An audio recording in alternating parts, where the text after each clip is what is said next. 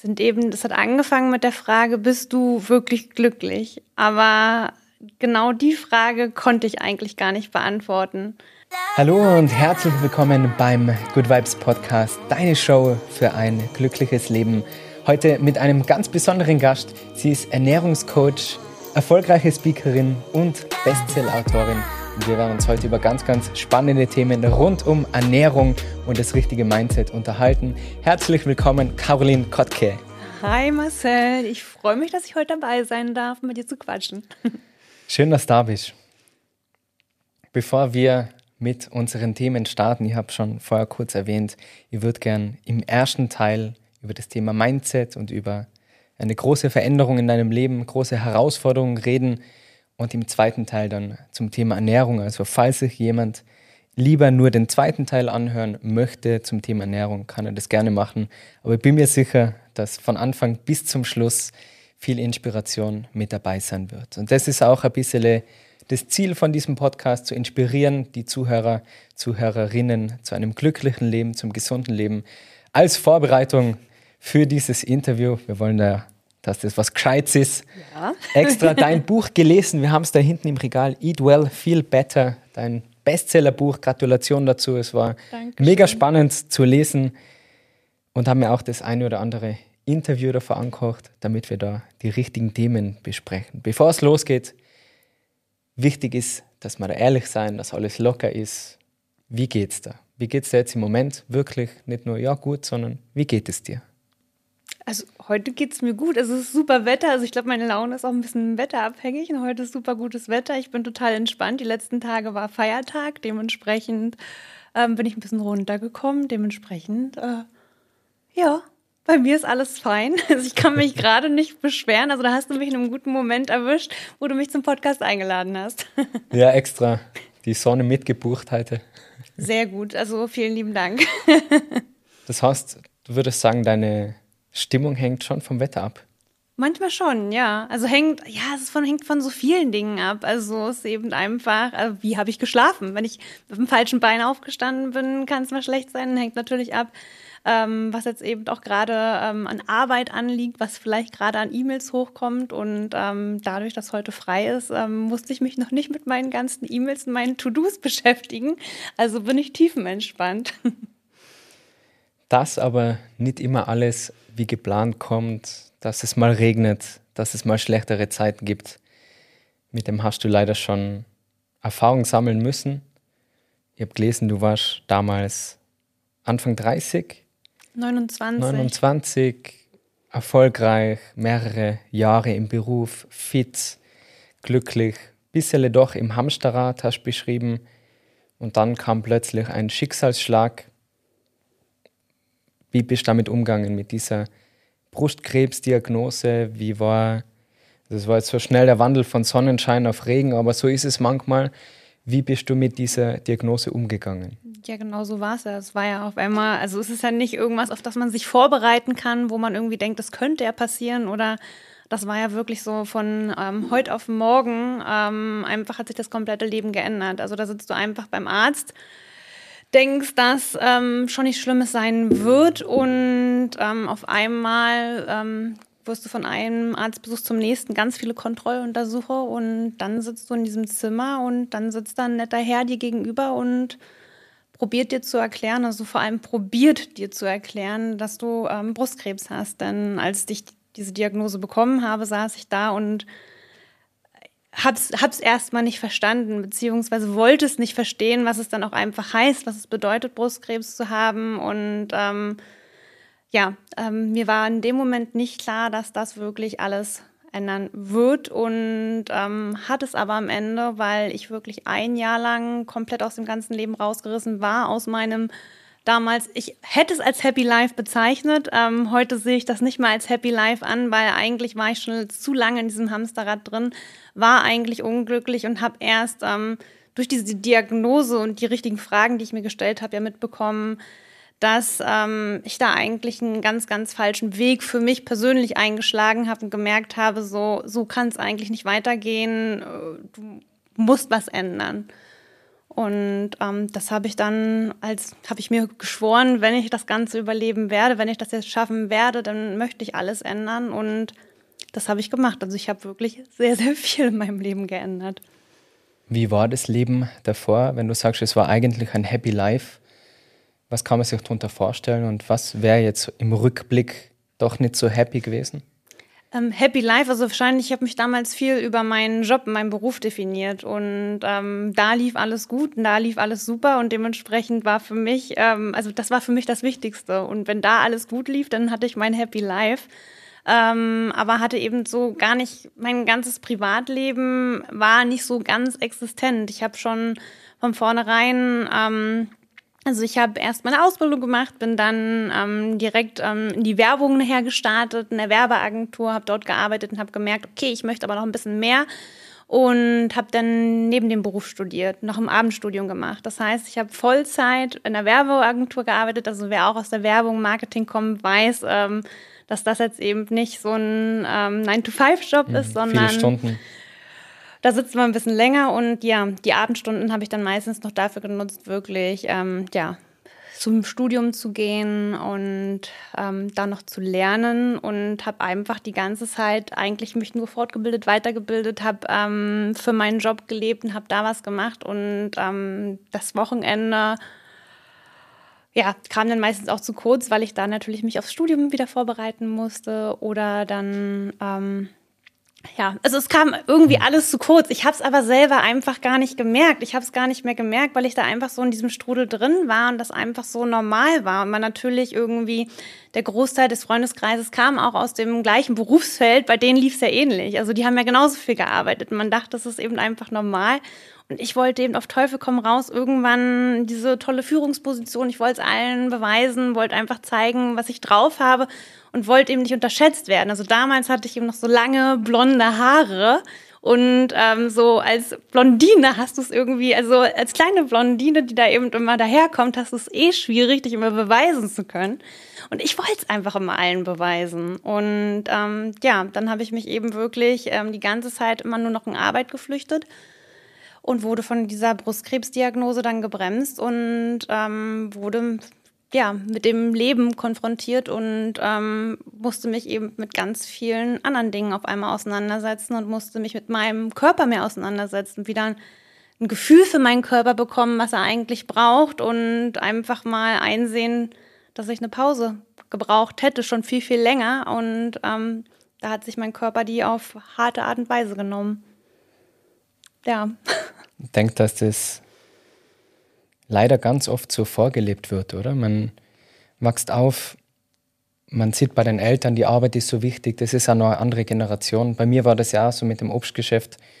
Alles, was gezählt hat, war die Arbeit. Ja. Und wenn man dann in einem Freundeskreis ist, wo ähnliche Ziele, ähnliche Werte, ähnlicher Lifestyle herrscht, dass man dann ein bisschen das Feingefühl verliert, oder? Ja. Und ein bisschen diese Balance und diese Work-Life-Balance, von der man doch so oft spricht, dann eher nur ein Märchen ist und man eigentlich dann eher nur einer Karriere hinterherjagt und sich die Frage irgendwann stellt, wohin, wohin geht's denn? Was ja. ist denn der nächste Schritt? Bis dann zu diesem Stoppschild sozusagen. Was waren das für Fragen, die du dir dann gestellt hast? Wo du erzählt hast, okay, ich habe mir dann die Fragen gestellt, es hat sich viel verändert. Welche Fragen hast du dir begonnen zu stellen? Sind eben, das hat angefangen mit der Frage, bist du wirklich glücklich? Aber genau die Frage konnte ich eigentlich gar nicht beantworten.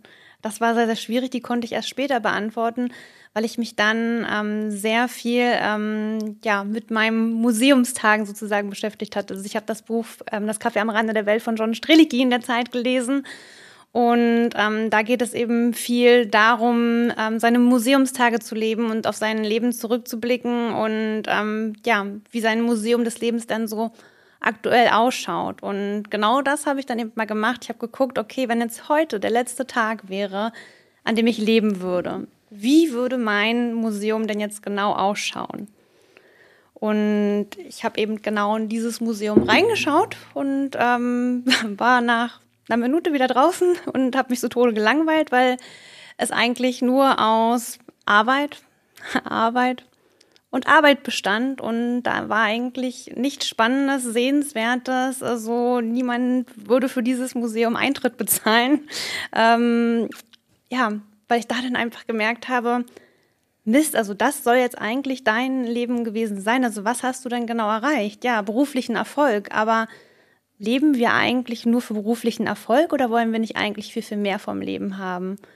Und da habe ich mal in mich hineingehorcht und habe geguckt, so was möchtest du eigentlich wirklich? Was macht dich wirklich glücklich? Macht dich nur dein Job glücklich oder was möchtest du denn sonst noch vom Leben? Und habe zum Beispiel für mich herausgefunden, dass es mich glücklich macht zu reisen, die Welt zu sehen von der Welt, zu lernen und einfach ganz viel von der Welt mitzunehmen. Dinge, für die ich damals kaum Zeit hatte, beziehungsweise wenn, dann habe ich eben von Urlaub zu Urlaub gelebt, ähm, kennen wir, glaube ich, auch alle. Und ähm, war froh, da einfach mal eine Pause zu haben. Aber jetzt genieße ich eben wirklich so, auch gerade in der Selbstständigkeit, weil ich dann wirklich den Entschluss gefasst habe, okay, ähm, all das, was ich mir diese vielen Jahre aufgebaut habe, wo ich mich für aufgeopfert habe, lasse ich jetzt einfach alles fallen und sage, nee, ich schmeiße jetzt meinen Job hin. Denn ähm, ich habe ganz, ganz andere ja, Prioritäten auf einmal in meinem Leben, ähm, habe eine ganz andere Begeisterung und interessiere mich für ganz andere Dinge und ich möchte mich diesen Dingen, ähm, ja, mit den Dingen auseinandersetzen und möchte auch, auch mit anderen Leuten über diese Dinge sprechen, mich ähm, andere Leute inspirieren, mich austauschen und das habe ich dann gemacht. und jetzt ist das Museum plötzlich vollgefüllt mit Highlights. Also genau, jetzt fünf Jahre, jetzt ja. fünf Jahre nach dieser Diagnose würde ich sagen so, wow. Also wenn ich jetzt heute wüsste, dass heute mein letzter Tag ist, dann würde ich sagen, okay, kann ich stolz drauf sein? Also dann würde ich jetzt eben nicht, also allein schon diese Frage ähm, hat mich damals so extrem berührt, diese Frage, hast du Angst vor dem Tod? Und da sitzt du eben mitten in einer Krebstherapie und denkst dir, hast du Angst vor dem Tod? Ja klar, also genau dem muss ich mich gerade tagtäglich jeden Morgen, wenn ich aufwache, ähm, denke ich, war, ist es jetzt gerade ein Albtraum oder ist es wirklich so? Dann fässt du deinen Kopf an, merkst, okay, ich habe eine Glatze, ich habe gerade eine Chemotherapie, äh, das ist gerade deine Realität. Du musst dich, also du musst dich jeden Tag diesem Thema, dem Tod stellen. Und natürlich hatte ich da jeden Tag sowas von Angst vor. Und wenn ich aber heute ähm, darüber nachdenke, habe ich keine Angst vor dem Tod, sondern Respekt.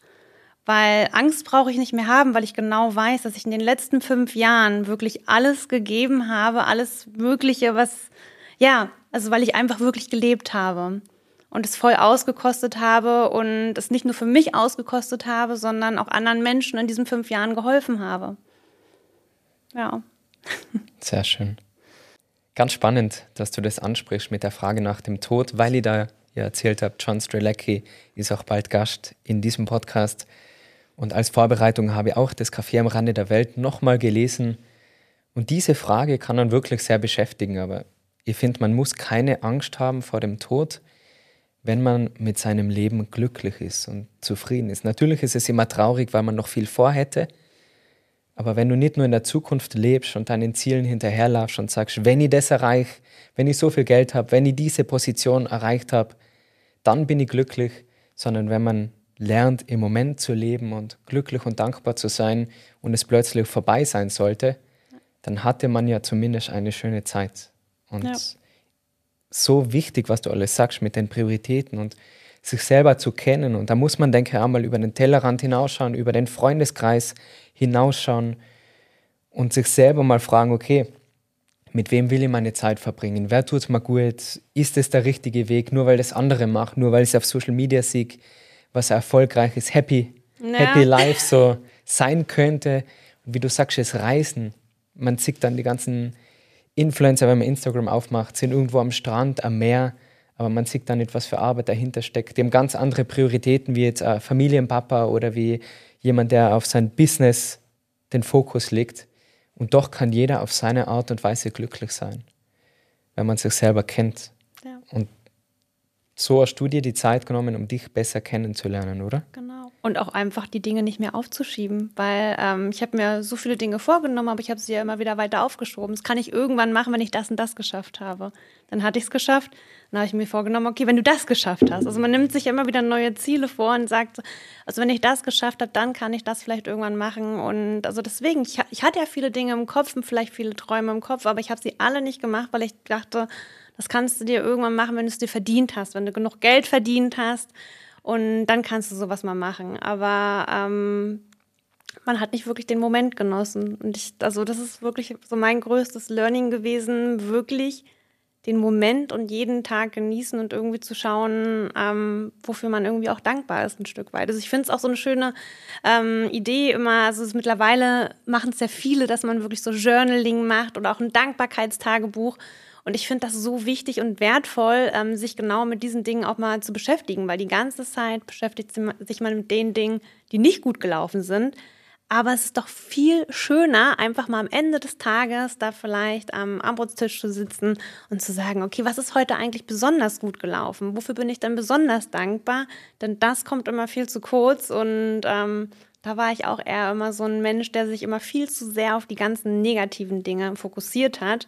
Und da habe ich mein Mindset ja auch total geändert und habe gesagt, so nee, ich möchte mich jetzt eher auf die positiven Dinge im Leben ähm, fokussieren probiere an jedem noch so schlechten Tag irgendwas Positives wird ja wohl passiert sein. Also sei es irgendwie das Lächeln der Kassiererin am Supermarkt, sei es irgendwie, ähm, dass ich heute einen Parkplatz gefunden habe, sei das so ein Sonnenschein ist. Also ich finde das so wichtig, wo man seinen Fokus einfach drauflegt und ähm, das lernst du einen ja da auch immer wieder ganz fein. es sind oft Gewohnheiten, nicht? Ich merke ja. das, wenn ich mir jemanden, mir mit jemandem unterhalte und nicht wirklich ein Thema finde, dass man immer eher über was Schlechtes reden anfängt, weil man sich dann gemeinsam reinsteigert und sagt, ja, ja so wild, ja, man, jetzt ist so kalt und egal welches negative Thema es ist, ma, jetzt habe ich einen Reifenplatzer gehabt im Urlaub, ich erzähle jetzt nicht, ma, es war so toll und das Wetter war schön, sondern ich erzähle ja. von meinem Reifenplatzer auf der Autobahn, weil diese Negativität doch irgendwie auch immer anzieht.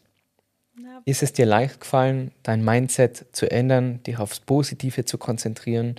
Was war da die größte Challenge?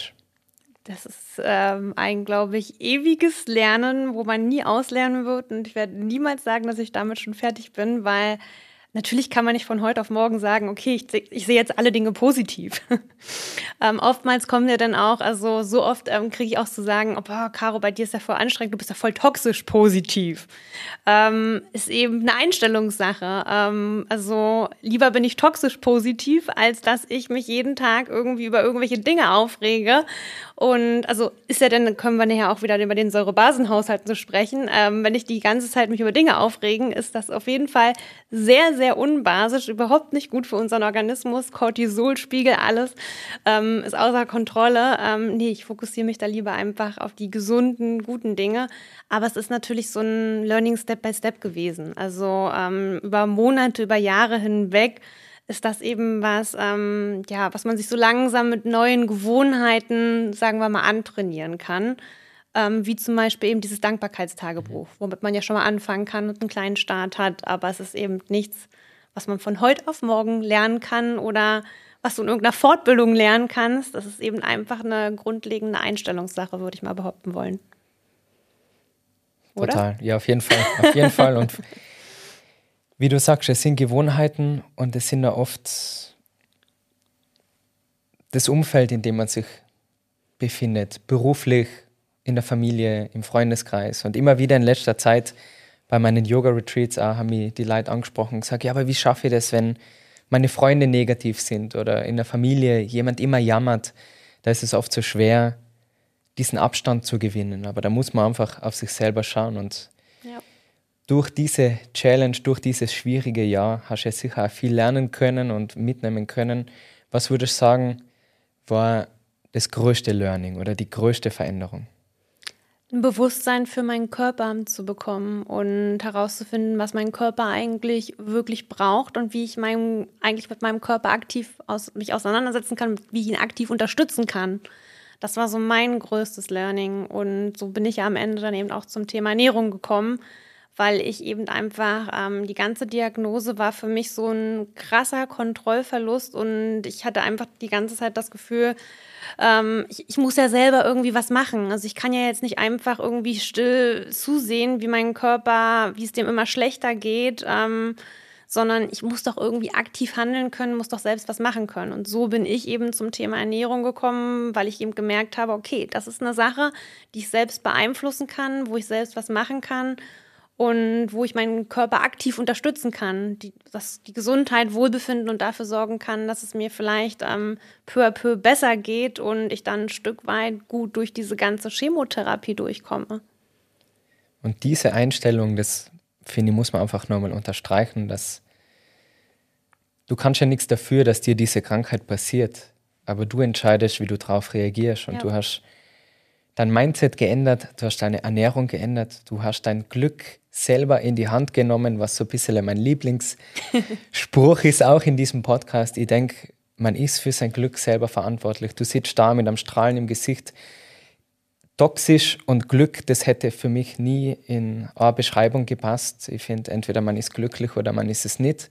Und das sagt nur was über mich aus. Wenn mich deine, dein Strahlen nervt, ja. Dann sagt es mehr über mich selber aus. So ist es ja oft. Gehen wir gern weiter zu dem Thema Ernährung, wenn das so ein großer Bestandteil ist deines Lebens und du sagst, du hast dich bewusst dafür entschieden, dein Glück in die Hand zu nehmen, was zu verändern. Wie hast du es gemacht? Was kann jetzt jeder für sich machen in Form von gesunder Ernährung, um mehr Energie zu haben, um nicht so oft müde zu sein, erschöpft zu sein, um einfach glücklich zu sein, weil ich denke, und du wirst uns das bestätigen, was wir essen, beeinflusst unsere Stimmung, unser Wohlbefinden. Wie können wir, und wir wollen alle glücklich sein, wie können wir mithilfe von unserer Ernährung glücklicher leben? Hast du für dieses Jahr schon einen Urlaub geplant? Falls du noch nichts vorhast, gibt es jetzt ein mega Angebot für meine Community und zwar von meinem Podcast-Sponsor Falkensteiner.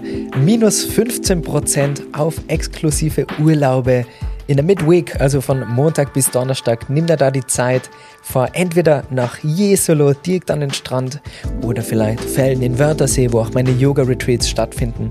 Mit dem Code Marcel Clementi bekommst du minus 15% auf deinen Urlaub und ich wünsche dir ganz schöne Zeit. Bei Falkensteiner minus 15% der Code Marcel Clementi. Du brauchst dringend mal wieder Zeit für dich, für Körper, Geist und Seele.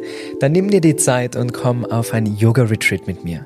Wir machen gemeinsame Yoga-Einheiten. Es gibt spannende Vorträge zum Thema Meditation, Achtsamkeit, Mindset. Wir machen Wanderungen, Ausflüge und lernen uns bei gemeinsamen Mahlzeiten besser kennen.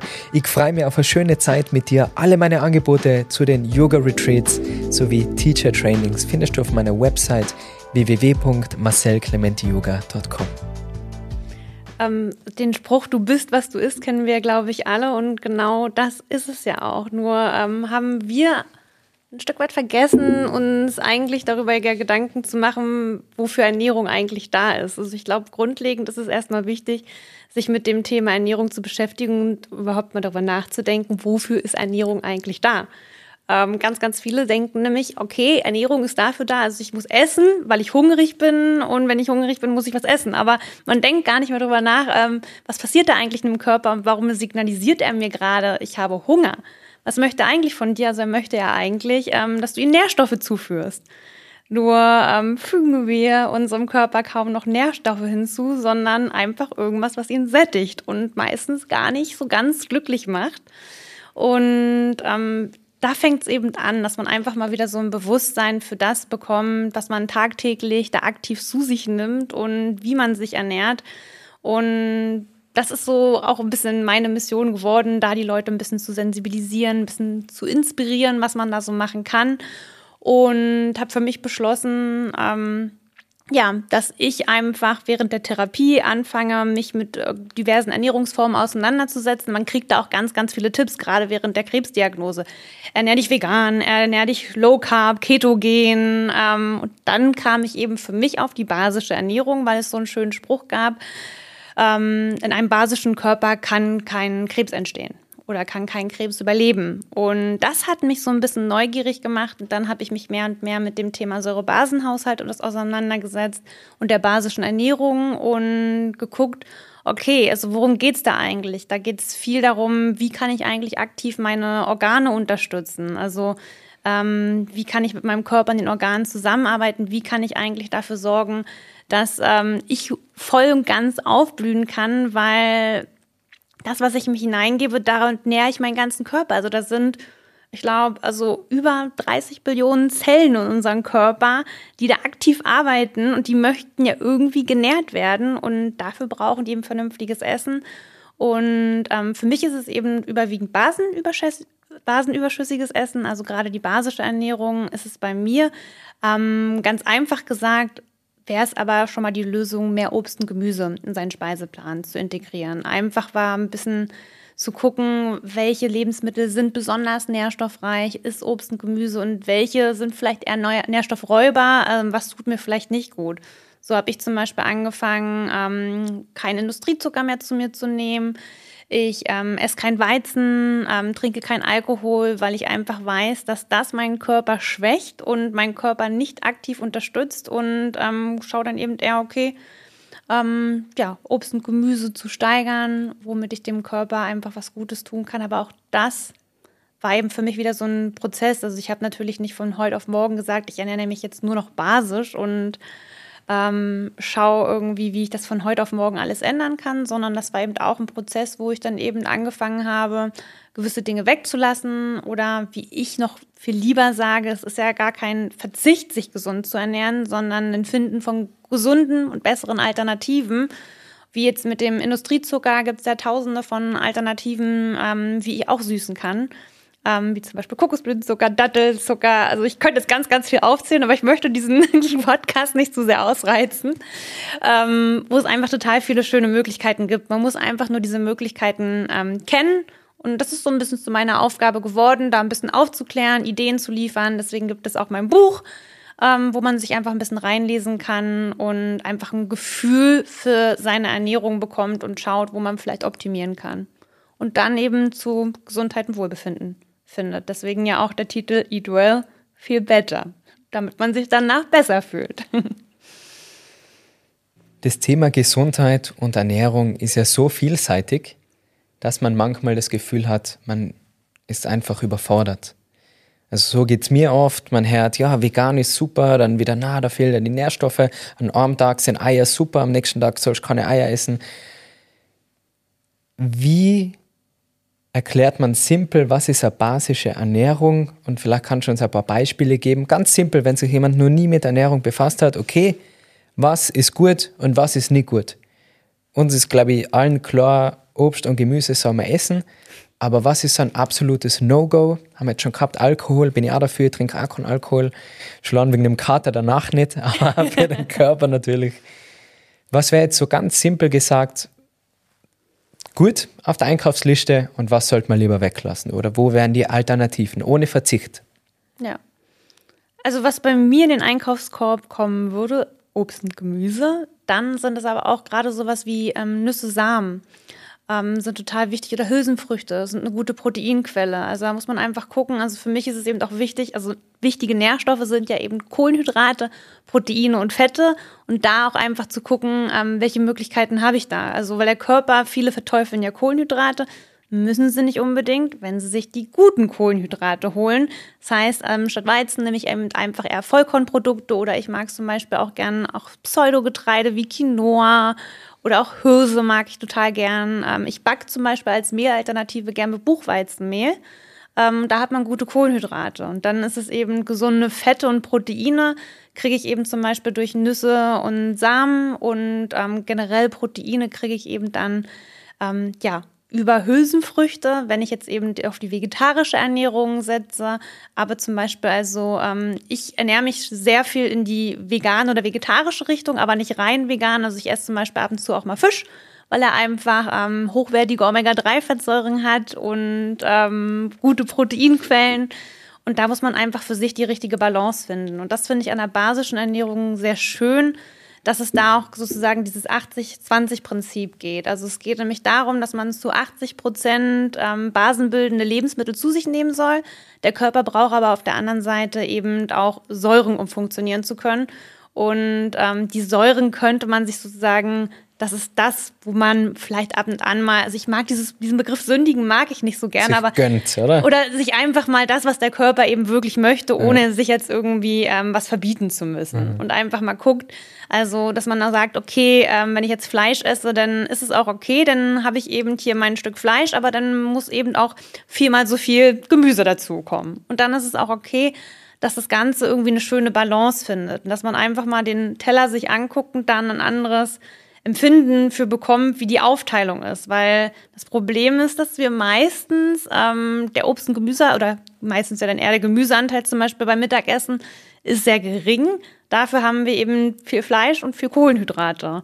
Und das ist eben einfach die falsche Balance. Ähm, da muss man einfach gucken, wie man das irgendwie besser aufteilen kann und mehr Obst und Gemüse auf seinen Teller legt. Ähm, generell vielleicht einfach mal neue Obst- und Gemüsesorten ausprobiert ist ja jetzt gut, jetzt in der aktuellen Saison kommen ja wieder so viele tolle neue Sachen, wo man wieder ausprobieren kann. Es kommt wieder Rhabarber, Spargelsaison, ähm, wo man einfach mal bewusst gucken kann, ähm, was bietet uns, also was wird uns denn jetzt gerade angeboten. Also da kennst du dich ja wahrscheinlich hier mit ähm, dem Obst- und Gemüsehandel, kannst du mir wahrscheinlich auch noch besser erzählen, wann was Saison hat und gute Tipps teilen ähm, dass man einfach guckt, okay, was hat gerade Saison, was kann ich da irgendwie mal ausprobieren, ein bisschen experimentierfreudiger zu werden. Also man sagt immer, fünf Portionen Obst und Gemüse pro Tag, dann bist du auf der guten Seite. Und ähm, das gebe ich immer eigentlich allen mit für den Start. Einfach mal bewusst zu sagen, okay, fünf Portionen Obst und Gemüse probiere ich jetzt mal jeden Tag durchzusetzen. Und dann merkt man schon, dass man sich automatisch für gesünder ernährt. Oh, wie siehst du das? Also jetzt hier, also Obst und Gemüse müsste eigentlich auch voll dein Thema sein. Volle. Also das ist mein Herzensthema. Bin ein leidenschaftlicher Koch, habe jetzt schon überlegt, immer Kochvideos wieder zu starten. So habe ich eigentlich mit dem Instagram begonnen. Okay. Kochen. Und dann haben wir gerade gedacht, eigentlich könnte ich jetzt meinen Papa anrufen und fragen, ob er die Folge sponsern will. okay. Na, also ich bin natürlich auch ein riesengroßer Fan von gesunder Ernährung und von Obst und Gemüse. Ich esse schon Fleisch. Also auch jetzt der Yogi wird oft in der Schublade gesteckt. Aber ich sehe mich auch nicht nur als Yogi, muss man auch sagen. Haben wir schon geredet, man will nicht immer nur in eine Schublade ja. gesteckt werden. Weil auch das mit der Arbeit, das sind immer Rollen, die man einnimmt. Man trifft jemanden und sagt, und was machst du beruflich? Und wird gleich in diese Rolle gesteckt. Vielleicht ja, ist genauso wie mit, was machst du? Also ja, ich bin auf Instagram, ich bin Influencer. Also das ist ja, oh, wie viele Vorurteile dieser berufliche Begriff hat, äh, möchte man auch nicht drüber nachdenken. Deswegen steht bei dir Healthfluencer, oder? Ja, Healthfluencer. Ja. Weil es, finde ich, definiert mich mehr als Influencer. Weil mein Grundthema ist Health, also Gesundheit. Und das ist ja auch Ernährung. Auf jeden Fall. Auf jeden du bist, Fall. bist Yoga-Influencer oder wie, wie würdest du dich dann nennen? Ich finde, man muss nicht immer alles benennen, ja. weil sonst wird man wieder in diese Schubladen gesteckt. Ja. Und ich bin einfach ich selber. Und das schätze ich so, dass dieses Gespräch ist auch, so habe ich die kennengelernt online und genauso ist es jetzt auch. Und ich finde, wenn jeder sich selber kennt, dann ist Natürlichkeit, authentisch, alles viel lockerer und viel passender. Wegen der Ernährung, ja. Ich schaue auf jeden Fall, was sie ist. Ich starte meinen Tag mit Obst und mit Nüssen. Also ich denke, da mache ich mal nicht viel falsch. Generell bei der Ernährung finde ich es oft schwierig, dass man da ganz genau sagt, mach das so oder so, weil jeder unterschiedlich ist. Aber du schreibst ja auch in deinem Buch, hör auf deinen Körper.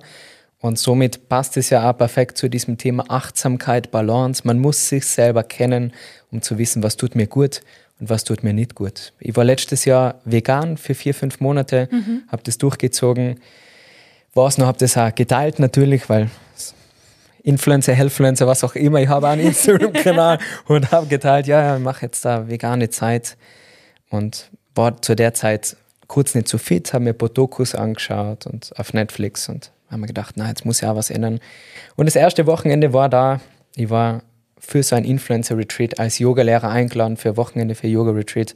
Und es hat all meine Lieblingsspeisen gegeben, also wirklich super leckeren Fisch und Meeresfrüchte und Steaks und Beef Tartar, was ich einfach gern ist, muss ich einfach ehrlich sagen. Und ich dann war dann vorbei vegan. mit der veganen Ernährung. Nein, ich habe es durchgezogen, weil ich es schon geteilt habe und weil ich sehr diszipliniert bin und wenn ich was mache und was sage, dann halte ich mich dran. Und dann habe ich irgendeinen so Bulgur mit Gemüse gekriegt und es war so trocken. Und dann habe ich schon gedacht, oh, nicht so leicht. Und ich finde das ganz toll, dieses Pareto-Prinzip, 80-20, 80 Prozent Disziplin, 20 Prozent Gönnen quasi sozusagen. Ich habe das durchgezogen für längere Zeit, das Vegane, und habe sehr viel Gewicht verloren. Bin beruflich natürlich viel unterwegs. Es war schwierig, veganes Essen zu finden, oft auf Bahnhöfen, Flughäfen. Natürlich, wenn man will, kann man alles. Das wäre halt mehr Vorbereitung und mehr von zu Hause aus kochen, was ich eh gern tue. Aber es war für mich einfach nicht passend für meinen Lifestyle. Und deswegen finde ich das ganz wichtig, dass man sagt, hey, probier's mal aus, achte auf deinen Körper, wie gefällt dir das, wie fühlst du da, wie beeinflusst es dein Wohlbefinden und deine Stimmung. Also das sagst du ja genauso. Ja. Und da gibt es kein Rezept A, sondern probier das so, probier das mit den Datteln. Und das hast du auch in einem Interview gesagt, wenn er die Datteln nicht schmeckt, ja, dann brauchst du ja nicht essen, oder? Dann gibt es andere süße Früchte und getrocknete Sachen. Und das finde ich wichtig und das wollte ich einfach nochmal betonen, dass man wirklich auf sich schauen muss in allen Bereichen, weil da ist doch das Glück, ja. Dass man sagt, hey, das tut mir gut und das nicht. Ich wollte dann wieder zunehmen, weil ich so viel Gewicht verloren habe, habe ganz viel Krafttraining gemacht und in der Früh schon ein Porridge gegessen mit Früchten und Nüssen und ein bisschen so Nusscreme, Erdnusscreme und dann war das schon eine Kalorienbombe mit 1000 Kalorien hat den Zweck erfüllt, also ja. ich habe gut zugenommen. da hat es nicht zugezogen, bitte, Christian. Aber danach war ich erschöpft. Es war wirklich so, wenn ich das gegessen habe, dann habe ich mich erstmal wieder hinsetzen müssen. Und auch das war für mich dann nicht nachhaltig. Wenn ich meine YouTube-Videos filme, wenn ich Gespräche führe und ich bin so erschöpft vom Frühstück, dann war das für mich auch nicht zielführend. Und jetzt habe ich es wieder geändert auf eben paar Eier in der Früh, auch nicht jeden Tag, aber immer wieder mal. Früchte, was ich gerade halt daheim habe. Die Erdbeeren aus Marokko, nach Spaß. Regionale Sachen. Und, und ein paar Nüsse, ein paar Mandeln. Und ja. da geht es mir gut. Wie war dein Frühstück heute? Gut, Porridge. Porridge? Auch, auch, also genauso wie du gesagt hast, schön mit Obst, ein paar Nüssen, Samen. Mandelmus hatte ich heute. Und ich mache ja immer noch, also deswegen, ich bin ja auch so ein Proteinfan. Ich habe noch ein bisschen Proteinpulver reingemacht, weil mir das eben so Energie liefert. Und das finde ich eben gut, dass da auch noch der Proteinteil, weil ja, je höher der Kohlenhydrateanteil, desto mehr bist du dann natürlich K.O. Aber das hast du ja gerade so schön gesagt, es ist alles am Ende individuell. Also der eine Körper hat einen ganz anderen Stoffwechsel als der andere. Und der andere braucht wieder ganz, ganz andere Dinge. Also hängt auch einfach von deinem Lifestyle ab. Also ein Sportler oder wenn du viel unterwegs bist, brauchst du natürlich mehr Proteine. Und ja, also ich glaube, man braucht da einfach seine individuelle Lösung und muss da wirklich auf sich hören und gucken, was für einen am besten funktioniert. Und nicht gucken, was es da schon wieder für neue Ernährungsformen gibt oder was genau, die nächste Frauenzeitschrift schon wieder ja. für irgendwelche Diättrends hat und dir sagt, hey, in fünf Minuten hast du fünf Kilo weniger. Ähm, ja, also da muss man einfach mal ehrlich mit sich selbst sein, gucken, was für einen passt. Also für mich war es eben deswegen auch wichtig, dass ich jetzt auch nicht sage, ich mache jetzt irgendwie Basenfasten oder ich mache irgendwas, ähm, womit ich meinem Körper vielleicht so ein, zwei Wochen entlasten kann, sondern ich wollte ja auch wirklich eine langfristige Lösung haben und habe jetzt wirklich für mich geschaut, ähm, was passt für mich langfristig und habe angefangen. Und dadurch, dass ich ja gemerkt habe, dass sich was ändert, dass ich so schnell wieder fit war und wenn ich auch andere ähm, Krebspatienten damals ähm, also mich verglichen habe und gesehen habe, wie schnell ich wieder fit war und wie viele Nebenwirkungen ich einfach nicht hatte. Ganz viele haben davon gesprochen, dass sie eben dieses Fatigue-Syndrom ist jetzt auch gerade während der Bestrahlung oder so, dass man dann wirklich so erschöpft und müde ist. Ähm, oder auch Hautprobleme, Gewichtszunahme. Also ganz viele klagen mit Gewichtszunahme. Also weil ich jetzt zum Beispiel auch, ich muss Antihormone nehmen und mein ganzer Hormonhaushalt ist komplett durcheinander. Ganz viele sagen, sie nehmen dadurch zu. Ähm, aber mit meiner Ernährung, ich habe nach, also ich habe jetzt, nachdem ich da wirklich ähm, durch die Krebstherapie durch bin, seit fünf Jahren, glaube ich, ein und dasselbe Gewicht weil sich da auch einfach nicht schwankt oder ähm, ändert, ähm, weil ich da wirklich ähm, kontinuierlich jetzt an meiner Ernährung dranbleibe und gemerkt habe, was für mich gut funktioniert, meine persönliche Lösung gefunden habe. Und wenn man es eben einfach ausprobiert, deswegen Leute, probiert einfach mal aus, das mit Obst und Gemüse, mehr Obst und Gemüse in euren Alltag zu integrieren.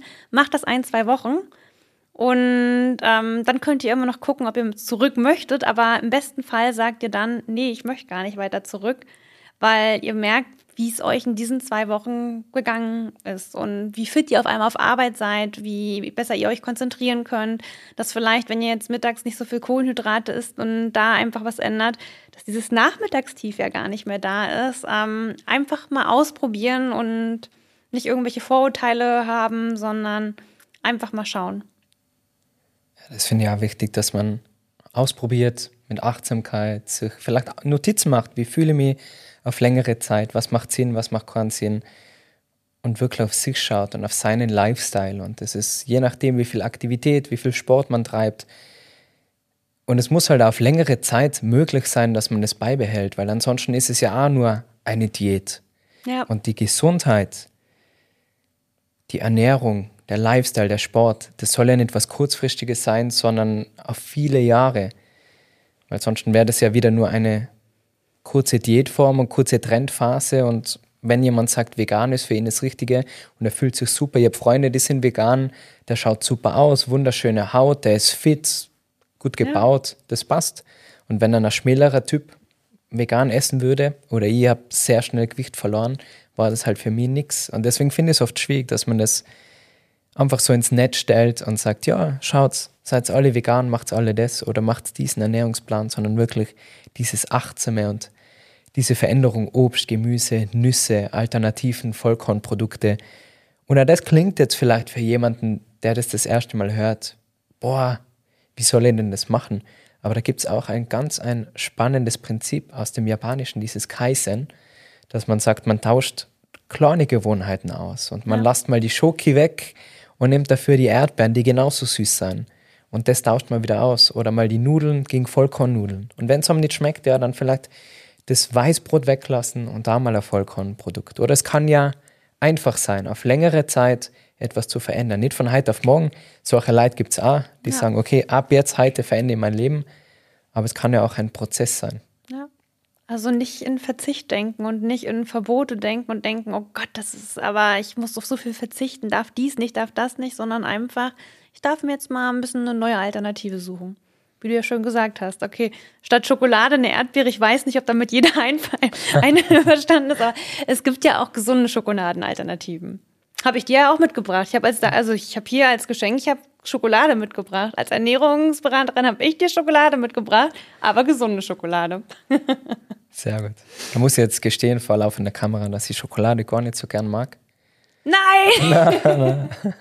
Deswegen bin ich eher bei den Erdbeeren daheim. Okay. Aber das passt schon. Die Schoko-Erdbeere. Und ich habe so lachen müssen, wo ich das Buch von dir geschenkt bekommen habe und die erste Seite aufmache und es steht, Brokkoli ist die Lösung. Und da habe ich so lachen müssen, weil das hat mir an meine Fitnesszeit erinnert, wo ich so Anfang 20 war, wirklich fünfmal die Woche ins Fitnessstudio. Und wenn du mal in dieser Fitnessszene drin bist, wo du so sehr auf deine Kalorien achtest und auf das Eiweiß und Essen, Essen, Essen, dein ganzer Tag dreht sich ums Essen, Proteine, Muskelaufbau. Und ich war da jetzt eh nicht so voll dabei. Also ich habe das halt nebenher als Ausgleich gemacht. Aber da waren zwei Zwillinge und die waren wirklich gut beieinander. Und das werde ich nie vergessen. Da war halt immer Pute, Reis und Brokkoli. Und an das hat mir das erinnert, wo du schreibst, Brokkoli ist die Lösung. Und ich erinnere mich an das Gespräch, wo ich sage, boah, ihr habt ordentlich Muskeln aufgebaut, wie habt ihr das gemacht? Und sie haben gesagt, ja, so viel essen, wie es geht. Essen, essen, essen, essen. Und dann sagt der andere, und sind Zwillinge gewesen. Das war so lustig, wie in einer Show. Und er sagt dann, ja, und wenn nicht mehr kannst, dann weiter essen, bis du fast übergeben musst. Und dann sage ich aber, ja, irgendwann schmeckt es ja nicht mehr, oder? Und dann sagt der andere wieder, Essen muss nicht schmecken. Essen muss funktionieren. Okay. Das hat mich so geprägt. Also vom Fitnessstudio habe ich mich dann abgemeldet. Aber das was meinst du mit Brokkoli ist die Lösung? Ja, also es sollte einem auch schon schmecken. Also es muss jetzt keiner Brokkoli essen, der kein Brokkoli mag. Aber ähm, für mich ist äh, Brokkoli einfach die Lösung, weil wenn man sich mit dem Brokkoli und dem Nährstoffgehalt auseinandersetzt, ich bin einfach so fasziniert von den Nährstoffen in unseren Lebensmitteln, bin ich ein großer Brokkoli-Fan geworden, weil Brokkoli einfach alle möglichen Nährstoffe in sich vereint, dann zusätzlich aber auch noch einen guten Proteingehalt für ein Gemüse hat ganz wertvolles ähm, Chlorophyll, ähm, was eben auch gerade für die Organe und für die Entgiftungsorgane super ist und einfach alles bietet, was der Körper so braucht. Also wenn wir regelmäßig Brokkoli essen, haben wir eigentlich einen Großteil an Nährstoffen uns schon mal dran bedient. Und deswegen sage ich immer, ähm, die Lösungen sind nicht irgendwie die nächste Pille, sondern die Lösung ist Brokkoli weil ganz viele, es ist ja auch wieder dieser Nahrungsergänzungsmitteltrend. Also auch ich, klar, ich nehme Nahrungsergänzungsmittel, schau, was ist für mich das Richtige, aber viele ähm, sind ja der Meinung, okay, warum sollte ich mich gesund ernähren? Ich kann doch einfach irgendwelche Vitaminpillen zu mir nehmen und dann würde ich immer sagen, ja, aber dann ess doch lieber einen Brokkoli, da hast du auch alle Vitamine drin, hast du eine bessere Kontrolle als ähm, wenn man jetzt eben so ein All-in-One-Supplement nimmt und der Meinung ist, dass das das Richtige ist. Weil da sind wir wieder eben alle individuell und da würde ich eben immer einfach schauen, was eigentlich gerade, wo vielleicht mehr Nährstoffe gebraucht werden, wie ist eigentlich mein also wie lebe ich? Bin ich, ein, bin ich viel aktiv? Bin ich ein Sportler? Oder habe ich gerade irgendwelche Krankheiten? Oder habe ich vielleicht genetisch bedingt da und da generell ein Defizit, dass man da einfach individuell drauf guckt und nicht einfach ähm, von vornherein irgendwelche Supplements nimmt, ohne zu wissen, warum man sie eigentlich nimmt. Dann soll man lieber einfach ein Brokkoli essen. Was ich aber schon gerne noch fragen würde, ist, was du für Supplements nimmst. Und ganz kurz nochmal für alle, die zuhören, wichtig, dass man nicht einfach in den Supermarkt geht und dann einfach mal Supplements shoppt und sagt, oh, das schaut gut aus, oh, das, oh, da steht da viel drauf, das schmeißen wir jetzt ein. Das sollte man schon zuerst mit einem Arzt klären, oder? Ob man irgendwelche Mängel hat. Weil wie du sagst, je nachdem, was man für Typ ist, was man für einen Tag hat, wenn ich den ganzen Tag in der Sonne bin, dann brauche ich nicht nur Vitamin D3 nehmen. Also dann nimmt es der Körper auf. Da habe ich ein ganz spannendes Gespräch schon gehabt mit einer Hautärztin zum Thema Sonne und Hautcreme, also Cremen und Schutz vor der Sonne. Aber nochmal zurück zu den Supplements. Was nimmst du, Kau? Vitamin D zum Beispiel. Ja. Aber weil gerade Vitamin D jetzt in den Wintermonaten sehr, sehr wichtig war, weil ähm, gerade so in Deutschland, Österreich ähm, kann man Vitamin D ja über die Sonneneinstrahlung eigentlich nur von März bis Oktober zu sich nehmen. Dementsprechend ist es immer ganz, ganz wichtig, gerade in den Wintermonaten Vitamin D vielleicht zu supplementieren. Ähm, um dann eine gute Kontrolle zu haben, mache ich da immer einen Status. Das heißt immer einmal im Frühjahr, also ich werde jetzt ähm, Anfang Mai, mache ich nochmal ein Blutbild und werde nochmal gucken, wie ist eigentlich mein Status, wie sind meine ganzen Nährstoffe, wie ist mein Vitamin D-Status, aber auch alle weiteren Sachen und gucke da einfach, wo ich vielleicht optimieren kann, ob das mit der Ernährung passt oder ob ich da vielleicht supplementieren muss. Das kann ich einfach auch nur jedem empfehlen, da wirklich mal zum Arzt zu gehen, so ein Blutbild machen zu lassen, mindestens einmal, zweimal im Jahr, weil wir eben alle individuell sind und nicht für jeden passt eben dieses Supplement, das Supplement. Aber Vitamin D ist eine allgemeine Empfehlung von mir, genauso wie Omega-3-Fettsäuren. Meistens haben wir ähm, alle einen erhöhten Bedarf an Omega-3-Fettsäuren. Also das sind so die gängigen Sachen, die ich jedem empfehlen würde, die ich ähm, tagtäglich zu mir nehme. Ähm, aber zum Beispiel ist es bei mir auch so, ich nehme Calcium Magnesium abends zum Beispiel noch zu mir, weil ich eben dadurch, dass ich ähm, in der Antihormontherapie bin und das eben sehr auf die Knochen geht, ähm, also ich Antihormontherapie, also ich bin sozusagen auch schon in den Wechseljahren, dementsprechend kommen jetzt diese ganzen ähm, Wehwehchen wie Osteoporose und so, wo ich nachher aufpassen muss. Also ich habe schon ähm, da eben die ersten Probleme gehabt nach der Chemotherapie und deswegen ist es bei mir eben wichtig, dass ich da auch gerade Magnesium, Calcium viel drauf achte. Ähm, ist aber gerade, was Knochengelenke angeht, natürlich auch wichtig für Sportler. Also da kann ich das dann wieder empfehlen. Also das sind so die gängigen und mir total wichtigen Sachen. Ab und zu ähm, nehme ich zum Beispiel aber auch mal B-Vitamine zu mir. Also dadurch, dass ich kaum Fleisch esse, weiß ich, dass es mir einfach an B-Vitaminen fehlt und dann höre ich auf mein Körpergefühl und weiß irgendwie, okay, ich glaube, äh, momentan könnte ich es mal wieder gebrauchen. Oder wenn ich jetzt eben Mai meine Blutwerte überprüft, überprüft lassen habe, kann ich dann eben auch schon wieder ein bisschen mehr einschätzen. Und da muss man einfach gucken. Also wie einfach, ähm, wenn man sich vegan ernährt, muss man sich eh mehr damit auseinandersetzen, welche Nährstoffe einem vielleicht fehlen, weil man natürlich gerade, wenn man kein Fleisch isst, also da kommt man an so B-Vitamin, also B12 oder Omega-3-Fettsäuren ja quasi gar nicht dran vorbei. Und da finde ich es einfach total wichtig, ähm, sich auch wirklich aktiv mit auseinander, also mit auseinanderzusetzen und zu schauen und das einfach mal regelmäßig kontrollieren zu lassen. Und nicht einfach zu gucken, was machen die anderen ähm, oder was macht irgendeiner bei Instagram, was empfiehlt ihr da gerade und ähm, ich hau mir das rein. Das sage ich eben auch immer. Also ich stelle gerne auch Supplements vor, weil die Nachfrage danach einfach groß ist. Aber mir ist es eben wichtig, dass ähm, man wirklich auch mal individuell guckt und schaut, ist das jetzt eigentlich für mich interessant und einfach mal ein Blutbild machen lässt wäre nur schöner, wenn einfach wirklich einmal im Jahr oder zweimal im Jahr die Krankenkasse so ein Blutbild übernehmen würde. Bisher ist es ja leider immer noch Eigenleistung. Aber das weiß ich nicht. Das ist vielleicht in Deutschland, in Österreich, glaube ich. Weiß ich nicht, ob es in Österreich. Aber ja, also in Deutschland. Da muss man halt selber investieren in seine Gesundheit ja, und, und das in die Hand Da sage ich eben, also das ist den Invest auf jeden Fall mhm. wert, da wirklich mal eine Kontrolle zu haben und zu wissen und zu schauen, welche Nährstoffe sind denn wirklich wichtig für mich persönlich kann ich da auf jeden Fall nur zustimmen, dass man das in Absprache dann supplementieren sollte, damit man sich wohlfühlt, damit man den ja. Körper richtig versorgt. Das Wichtigste für mich in diesem Podcast ist es, dass wirklich die Zuhörer ganz viel mitnehmen können und viele Tipps, viele Tricks. Da war jetzt ganz viel mit dabei, ganz viel Inspiration. Bevor wir zu den finalen drei Fragen kommen, mit der ich gerne, mit denen ich immer gerne die Folge abschließe, würde ich nochmal ganz kurz zur Diagnose zurückkehren. Okay. Meine Mama hat nämlich auch Brustkrebs gehabt, damals, wo ich 14 war. Es war eine schwierige Zeit. Wie kann man das feststellen? War das jetzt ein Routinebesuch oder was können wir da den Zuhörern, den Zuschauern übrigens auch auf YouTube mitgeben, damit man das so früh wie möglich bemerkt und dann sein Glück wieder selber in die Hand nehmen kann und mit diesem Schicksalsschlag so gut wie es geht umgehen kann? Was wäre da so dein allergrößter Tipp, den du den Zuhörern und Zuhörerinnen vor allem mitgeben kannst? Mein größtes Learning nach wie vor ein Bewusstsein für seinen Körper entwickeln und einfach mal auf seinen Körper bewusst zu achten und zu schauen, fängt damit an, einfach zu sagen, ich gehe wirklich mal regelmäßig ähm, zur Kontrolle, gehe zu meinem Frauenärztin oder Frauenarzt und ähm, lass da mal wirklich alles durchchecken. Und ich gehe dann nicht einfach nur hin, um mir irgendwie vielleicht die Pille verschreiben zu lassen, sondern ich gehe da wirklich zur Vorsorgeuntersuchung und lass einfach alles durchchecken.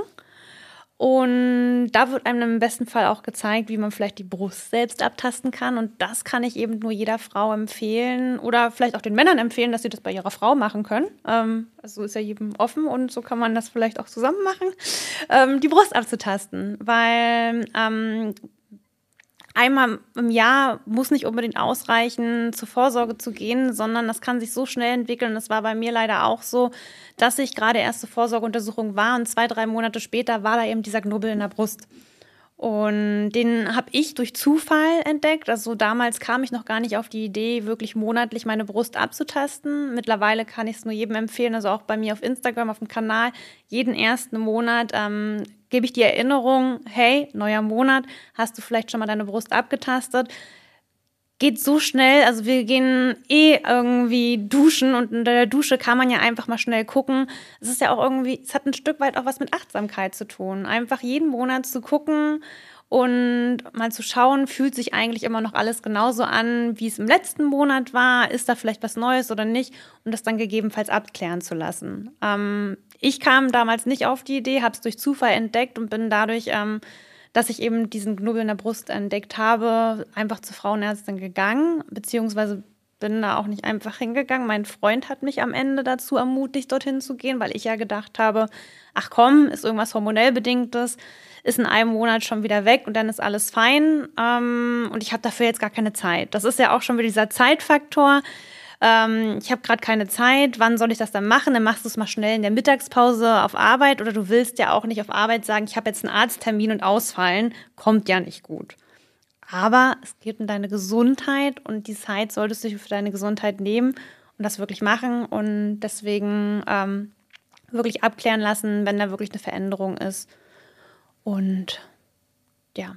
So wertvoll, wirklich. Vielen, vielen Dank. Das ist so wichtig und Ah, das mit der Zeit. Da gibt es ein schönes Zitat von einem meiner Lieblingsautoren, von Robin Sharma. If you don't make time for wellness, you might eventually make time for illness.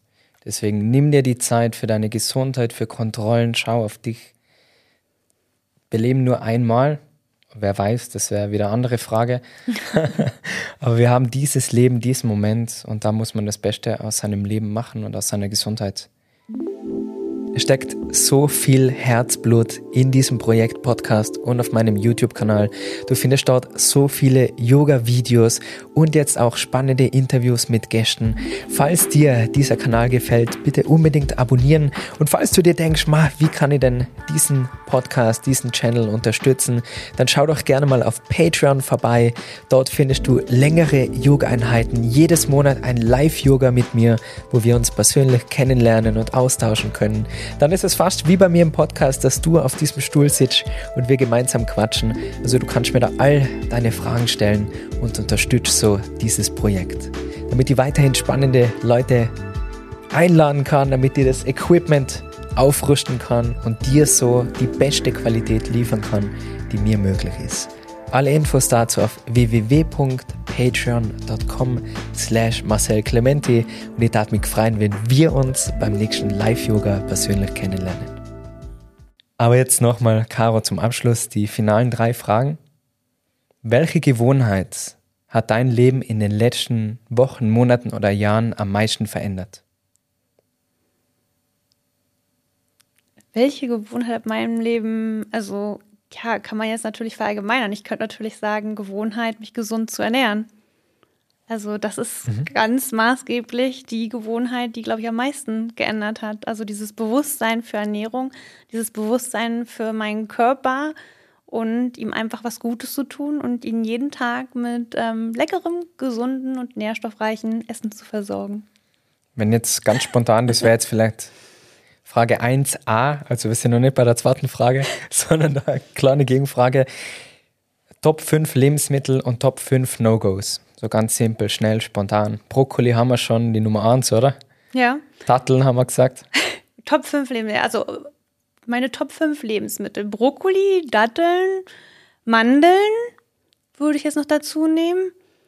Oh, jetzt aber wirklich die Top 5 zu sagen. Okay, Zitronen, weil morgens mein Zitronenwasser. Jetzt bräuchte ich doch eigentlich ein bisschen was Proteinreiches.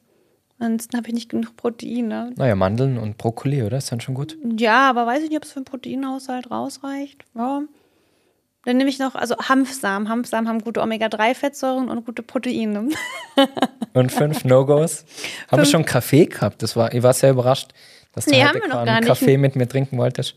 Nee, wollte, ich wollte keinen Kaffee mit dir trinken. Hattest ja keine Dattel für mich. also der No-Gos wäre auf jeden Fall Kaffee, Alkohol, Industriezucker, Weizen, Weizenbrötchen ähm, und tendenziell ja schon also tierische Produkte wie Fleisch, also sagen wir eher, also Wurst. Wurstwaren. Mhm. Wurstwaren ist, glaube ich, ähm, das Schlimmste, was du machen kannst. Ja, habe ich doch fünf. Sehr gut. Frage Nummer zwei. Spiegelt jetzt ein bisschen deine Liste wieder. Also gehen wir vielleicht weg von Ernährung und nochmal ein bisschen ins Mindset. Wo fällt es dir leicht, Nein zu sagen? Außer jetzt zu einer Kaffeeeinladung mit mir, sondern vom Mindset her, wo fällt es dir leicht, Nein zu sagen? Wo fällt es mir leicht, Nein zu sagen? Ist, oh, puh. Das ist eine gemeine Frage. Muss also. Kannst du überlegen, wir haben Zeit, wir haben Geduld. das sind alles Yogis, die Zuhörer sind schon gewohnt, Meditation, Ruhe. Nimm da die Zeit. Habe ich gelernt bei der Rhetorik, das baut Spannung auf. Okay. Okay. Jetzt muss was Gescheites kommen. also, wo es mir, warte mal, jetzt mal zurück. Also, wo es mir leicht fällt, Nein zu sagen leicht. Also warum? Also wo es mir leicht fällt, ja zu sagen, ist ja einfacher. Sag da das mal. So ganz, ganz ja, sag, wo fällt es dir leicht, ja zu sagen? Zum Brokkoli. Ja. Zum Brokkoli, ja. wo fällt es mir leicht, nein zu sagen? Zum Kaffee. Also ich würde ja. dann schon wieder, also die ersten Dinge, die mir in den Kopf kommen, sind leider irgendwie so ungesunde Sachen, Ernährung. Aber natürlich würde ich das auch gerne auf Mindset irgendwie ähm, sehen, wo es mir leicht fallen würde. Aber ich finde es eben schwierig zu sagen, dass es mir leicht fällt, Nein zu sagen. Es ist okay auch mal, also ich weiß, dass es auch okay ist, mal Nein zu sagen und zu vielen Verpflichtungen einfach mal Nein zu sagen. Aber es fällt mir denn ja oftmals nicht leicht, weil man ja dann, dann spielt ja schon wieder so ein Schuldgefühl mit rein, wenn man zum Beispiel einer Freundin absagen muss, weil man sagt, nee, es passt mir einfach gerade nicht, das stresst mich irgendwie, ich fühle es gerade heute nicht. Und dann zu sagen, nein, es passt mir heute nicht, das fällt mir ja nicht leicht. Warum nicht? Also weil wir ja vielleicht verabredet waren, sie die Zeit für mich eingeplant hat und ich ja eigentlich mich, also sie sich vielleicht gefreut hat auf diesen Tag. Und deswegen ähm, finde ich es ja dann schade, dass ich Nein sagen muss, weil ich aber eben auf mich, meinen Körper gehört habe. Also es ist ein Ja zu mir selbst, aber trotzdem würde ich ja trotzdem meiner Freundin gern was Gutes tun. Aber wenn Ja sagen würdest und hingehen würdest, dann wäre es ja ein Nein zu dir selber, oder? Das wäre, ja, das wäre blöd. Aber trotzdem fällt es mir nicht leicht. Also es ist, also ich, ich würde es machen, ich würde Nein sagen, weil ich ehrlich zu mir selbst sein möchte, aber mir würde es nicht leicht fallen weil ich ja eben meinen Mitmenschen was Gutes möchte. Sollen wir die Frage lassen oder gleich? ich, ich weiß es nicht. Also ich, ich, mir fällt dazu nichts nein, ein. Nein, zu dieser Frage. Nein, nein, nein, zu dieser Frage, ja. Ja, nee. Ich finde das nämlich sehr spannend und habe das mal in einem Buch gelesen. Aber es fällt mir leicht. Und, also ja. das, das finde ich eben schwierig zu sagen, dass es mir leicht fällt. Das kann ich so nicht behaupten bei einer Nein. Aber bei wann Nein. wird etwas leicht? Wenn man sich diese Frage stellt, ab wann wird etwas leicht? Entweder wenn es zur Gewohnheit wird, wenn du es regelmäßig machst, wenn du gut darin bist oder wenn du dich selber so sehr kennst und mit dir so im Reinen bist, dass ich klar sagen kann, hey, sorry, morgen kann ich mit dir nichts essen gehen, weil mir geht es gerade nicht gut. Und da, mir persönlich fällt es leicht. Und was ich schwierig finde, ist Lügen. Ich, ich mag nichts weniger, als wie wenn jemand nicht ehrlich ist. Und habe gerade jetzt wieder mich mit jemandem verabredet zum Mittagessen und dann kommt eine Ausrede und man spürt, dass es eine Ausrede ja. ist. Und da gibt's, da ist für mich dann leicht Nein zu sagen, wann hast du denn sonst noch Zeit? Ja, na, gar nicht mehr. Ehrlich sein ist so wichtig und vielleicht auch Nein zu sagen zu Negativität haben wir schon im Gespräch gehabt. Nein zu lügen, Nein zu anderem dein Glück in die Hand zu legen und ja, dein Glück selber in die Hand zu nehmen und auf deine Ernährung zu schauen. Also könnte man wahrscheinlich eine eigene Folge über das Nein sagen aufnehmen. Gehen wir nur Bin ich gespannt, also ich schalte ein. ja, ja, neben dem Schminken. Letzte Frage von dieser so schönen Folge mit dir. Ich will gar nicht, dass es aufhört, aber irgendwann geht die Zeit um, gell? man muss sie genießen. Sorry. Was bedeutet für dich ein glückliches Leben? Ein glückliches Leben bedeutet für mich, ich selbst sein zu können und das machen zu können, was ich wirklich möchte, mich frei sein zu, äh, also mich, ja, also frei zu sein, mich frei fühlen zu können. Und ja, aber eigentlich habe ich es damit doch schon gesagt, ja. Punkt. Wo können wir dich finden, Caro?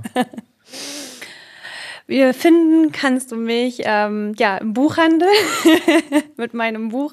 Kannst mich einfach genauso gut finden bei Instagram oder auf meinem Blog carolinek.com, wo ich eben auch ein paar Impulse von mir teile, auch ein paar Rezepte teile und alles, was so in meinem Kopf umherschwirrt, aber auch ein bisschen ähm, Travel-Inspo, weil ich ja eben so gerne reise, ähm, teile ich das natürlich auch mit allen Leuten gern. Und auf Instagram eben ganz einfach über meinen Namen Caroline Kottke. Oder ich habe noch einen zweiten Account, basisch mit Caro, da geht es nur um Ernährung. Sehr gut. Also wir finden die auf jeden Fall irgendwo. Ja, also es gibt ganz, ganz viele Möglichkeiten. Man kommt nicht an mir vorbei. Die letzten Nein. drei Fragen haben Sie jetzt nochmal in sich gehabt. Falls du von dieser Folge etwas mitnehmen kannst, und ich bin mir sicher, dass irgendwas dabei ist, wo du sagst, bah, das war super, dann bitte abonniere diesen Kanal auf YouTube, auf Spotify, auf Apple. Das wäre die größte Unterstützung. Es ist wirklich ein Herzensprojekt. Wir sitzen da bei mir in meinem Keller und nehmen das auf mit dem Christian von Stubenhocker als Unterstützung. Also ist wirklich so viel Herz dabei. Und wenn du irgendwas mitnehmen kannst, dann bitte teil die Folge mit deinen Freunden auf Instagram. Ich freue mich über jede Bewertung. Egal was du schreibst, nur bitte, nur nette Sachen. Na, vielen, vielen Dank, dass du Teil bist von dieser Community und ich freue mich jetzt schon wieder auf die nächste Folge, auf den nächsten Gast. Es bleibt spannend. Schau auf dich, schau auf deine Gesundheit. Alles Liebe und bis zum nächsten Mal. Ciao, ciao.